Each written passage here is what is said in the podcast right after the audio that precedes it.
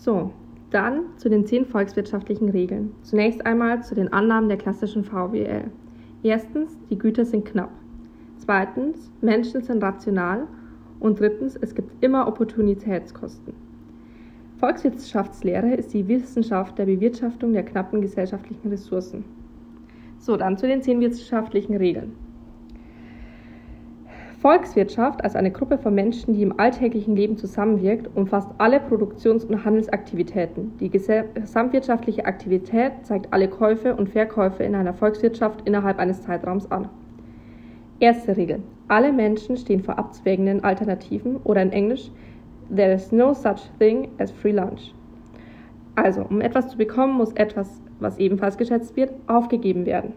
Freizeit versus Einkommen, Effizienz gegen Gerechtigkeit und Gleichheit. Effizienz ist dabei die Maximierung des Wertes der produzierten Güter oder Dienstleistungen. Gerechtigkeit ist Nutzen der Ressourcen wird fair unter den Mitgliedern der Gesellschaft verteilt. Effizienz betrifft die Größe des Kuchens, Gerechtigkeit die Verteilung des Kuchens. Abwägung von Alternativen zur Lösung von Zielkonflikten. Zweite Regel. Die Kosten eines Gutes bestehen aus dem, was man für den Erwerb eines Gutes aufgibt. Kosten-Nutzen-Vergleiche beim Treffen von Entscheidungen, Alternativen gegeneinander abzuwägen. Achtung!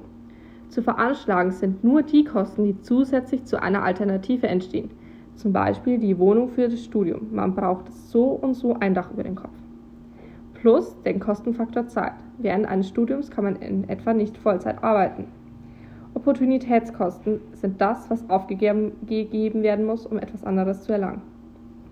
Drittens. Rational entscheidende Menschen denken in Grenzbegriffen. Rational heißt Menschen, welche zielstrebig sind und rational alles geben, diese zu erreichen. Marginale Veränderungen sind kleine schrittweise Änderungen einer geplanten Aktivität. Zum Beispiel nicht 24 Lerne, Stunden lernen oder Prüfungen nicht schreiben, sondern eine Stunde oder Fernsehen. Vergleich von Grenznutzen und Grenzkosten.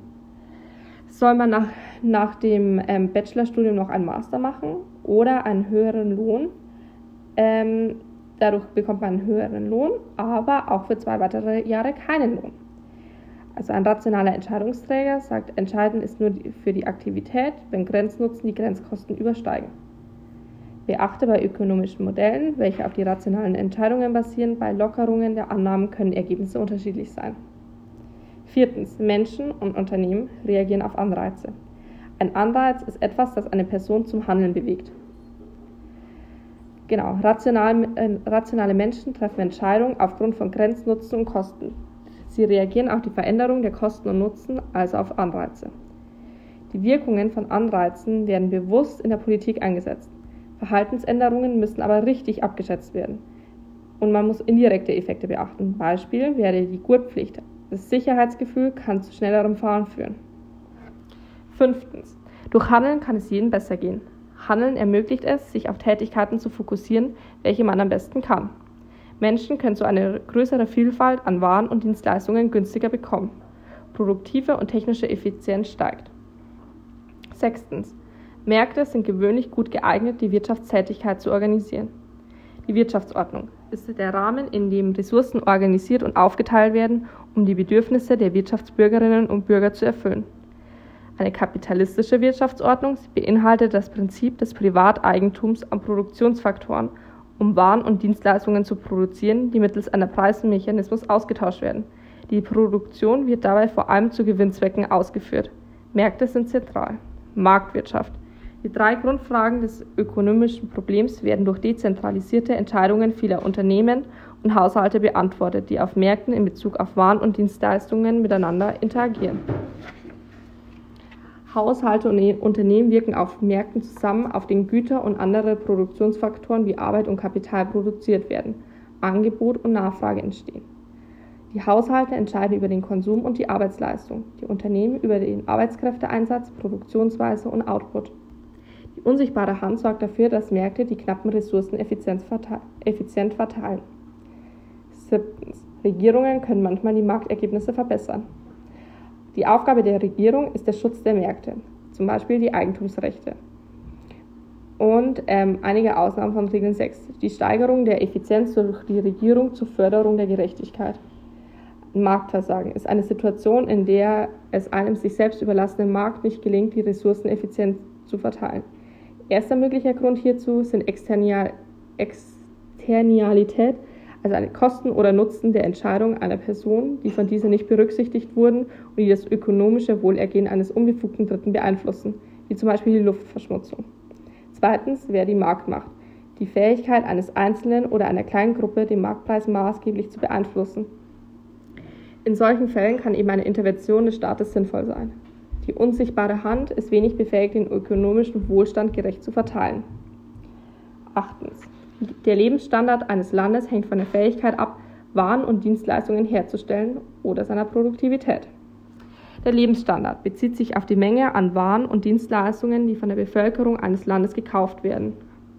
Bruttoinlandsprodukt ist der Gesamtwert aller Güter, die in einer Volkswirtschaft in einem Jahr hergestellt werden.